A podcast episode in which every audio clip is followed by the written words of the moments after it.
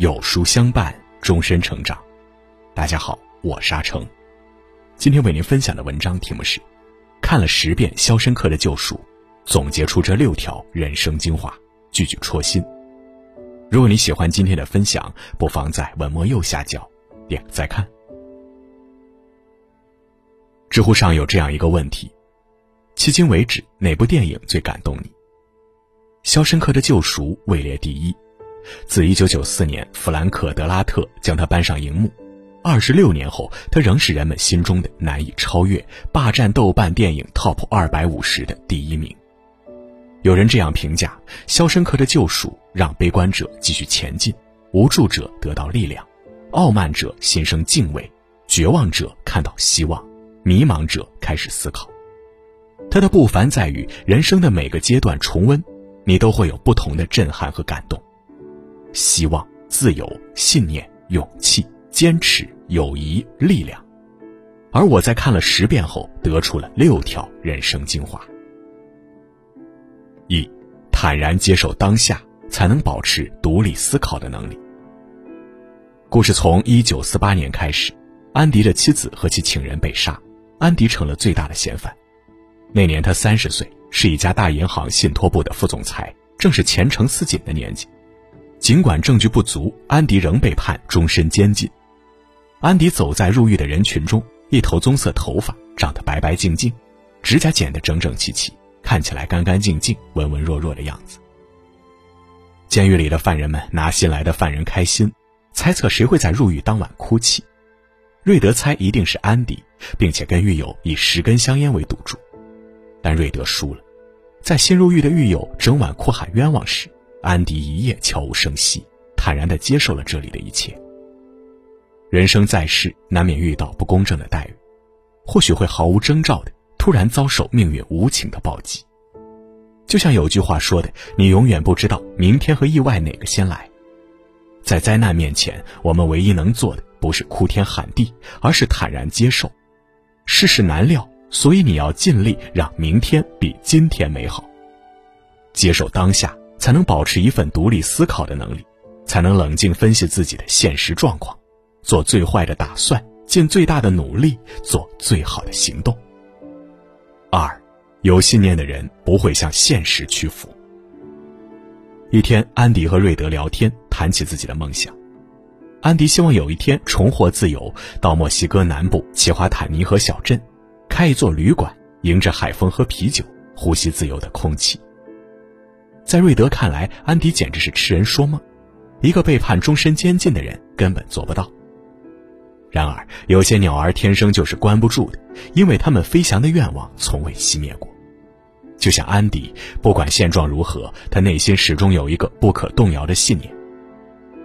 大多数被判终身监禁的囚犯入狱一阵子后，脸上都会有一种阴郁绝望的神情，但安迪脸上却从未出现过。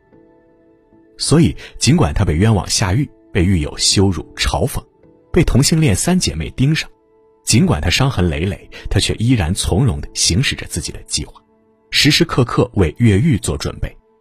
安迪一直都小心翼翼地守护着，坚定不移地坚守着自己的信念。无论能力多强，想获得成功的想法多么强烈，没有足够强大的信念支撑，都将一事无成。世界上最可怕的力量是信念。世界上最宝贵的财富也是信念，真正救赎自己的也是信念。三，掌握稀缺技能才是破局关键。在一次翻修屋顶时，安迪无意听到狱警哈利在对同事抱怨，他继承了一笔遗产，但需要上交的遗产税都差不多够买一辆新车了，太多了。安迪放下手里的油漆刷子，不顾狱友的劝阻。小心翼翼地朝着哈利走去，试探性地问：“你信得过你太太吗？”哈利回过头来，看到安迪，警惕地掏出枪来。瑞德几个人都紧张地看着眼前的一切，他们推算，接下来安迪可能被射杀，或者被暴打一顿，也有可能被推下屋顶。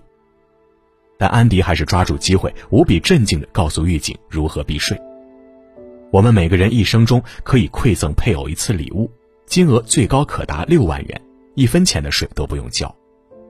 安迪之前就是银行的副总裁，这样的小事对他来说小事一碟。狱警放下了警惕，欣然接受了安迪的逃税帮助。正是这次意外的安排，让安迪为每个同伴获得了三罐啤酒的享受。那一刻，阳光晒肩头，所有狱友都仿佛自由人。而且，由于他出色的能力，安迪获得了狱警的庇护，不仅结束了三姐妹的骚扰，还赢得了到监狱图书馆工作的机会。肖申克一个看似牢不可破的局，安迪能够破局的关键在于，他掌握了监狱里稀缺的技能。狱长第一次查房没有翻开他藏鹰嘴橱的圣经，是因为他真的会背圣经。他能在监狱里有相对自由，是因为他帮所有甚至其他监狱的狱警报税。他能挖通墙壁，爬出五百码的地下管道，是因为他懂地质和气象。他最终能在太平洋的小岛上安稳度日，是因为他懂户籍政策，利用典狱长重造了一个身份。每一个看似不起眼的技能，都会在关键的时候上救命。每一项技能，无论大小，只要精通，它就是你行走时间的工具。四，人生最大的奇迹是长期主义。我们往往会高估一年的变化，而低估十年的成就。当安迪要瑞德搞来一把鹤嘴锄时，瑞德从未想过他会用来挖地洞逃狱。用这个挖洞至少要挖六百年，瑞德嘲笑道。但最后，安迪只用了十九年。撕开海报的那一刻，所有人瞠目结舌。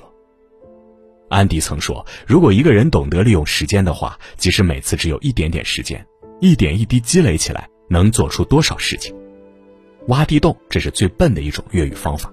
肖申克的每个人都能想到，但他们都只想用其他看起来简单高效的方法，最后却都失败了。现实也是如此，世界上聪明的人很多，你能想到的，别人也能想到。最终，你能在聪明人中间赢，是因为你比别人更加坚毅。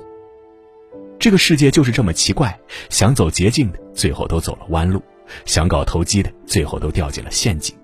最后大成的人都是长期主义者，长久成功的人都是长期主义者。五，你的舒适区就是你的监狱。肖申克监狱还有一位服刑人员让人印象深刻，那就是图书管理员老布。他已经在监狱整整服刑了五十年，可就在被假释重见天日前，老布却挟持了狱友，企图制造一场犯罪，因为他不想出去，他不想再次进入社会。只想在监狱里度过此生，但他没有得逞，最终还是被放出了监狱，离开了熟悉的环境和人，回到阔别五十年的新社会。面对扑面而来的变化，老布每天生活在恐惧之中。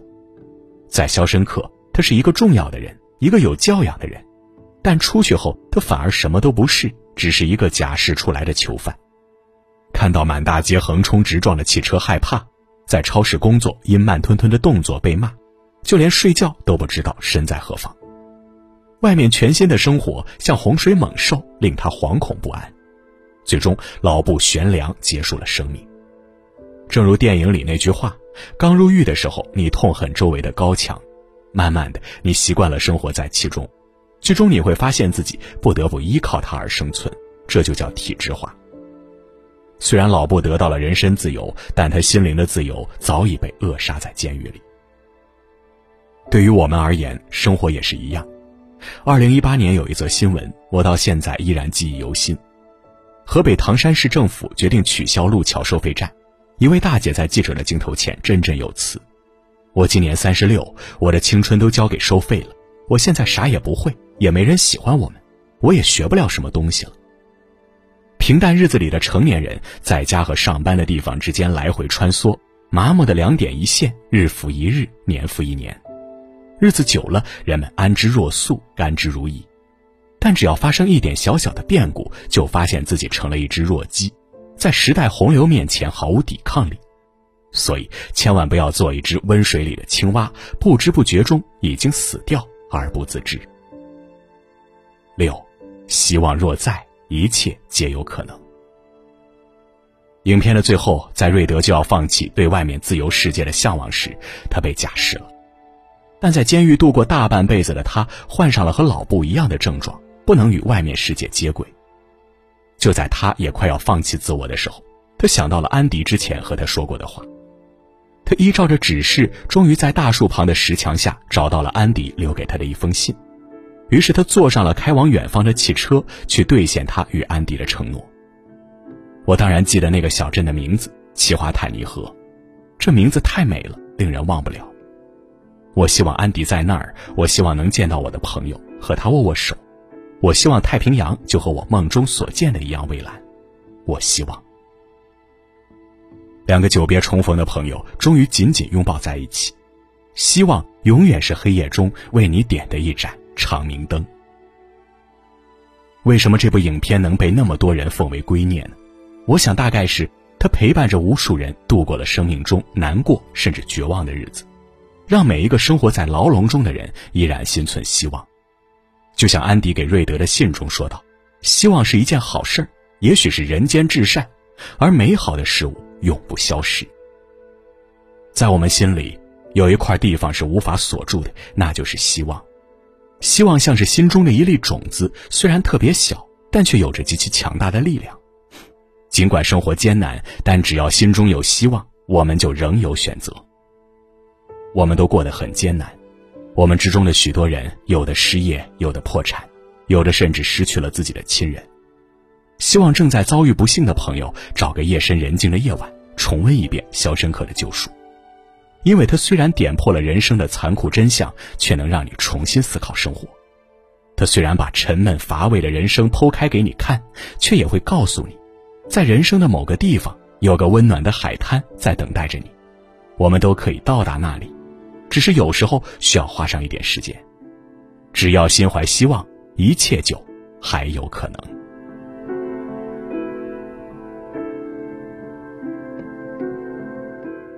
好了，今天的文章就跟大家分享到这里。如果您喜欢今天的文章，或者有自己的看法和见解，欢迎在文末留言区和有书君留言互动。想要每天及时收听有书的暖心好文章，欢迎您在文末点亮再看。觉得有书的文章还不错，也欢迎分享到朋友圈。欢迎将有书公众号推荐给朋友们，这就是您对有书君最大的支持。我是阿成，我在山东烟台向您问好。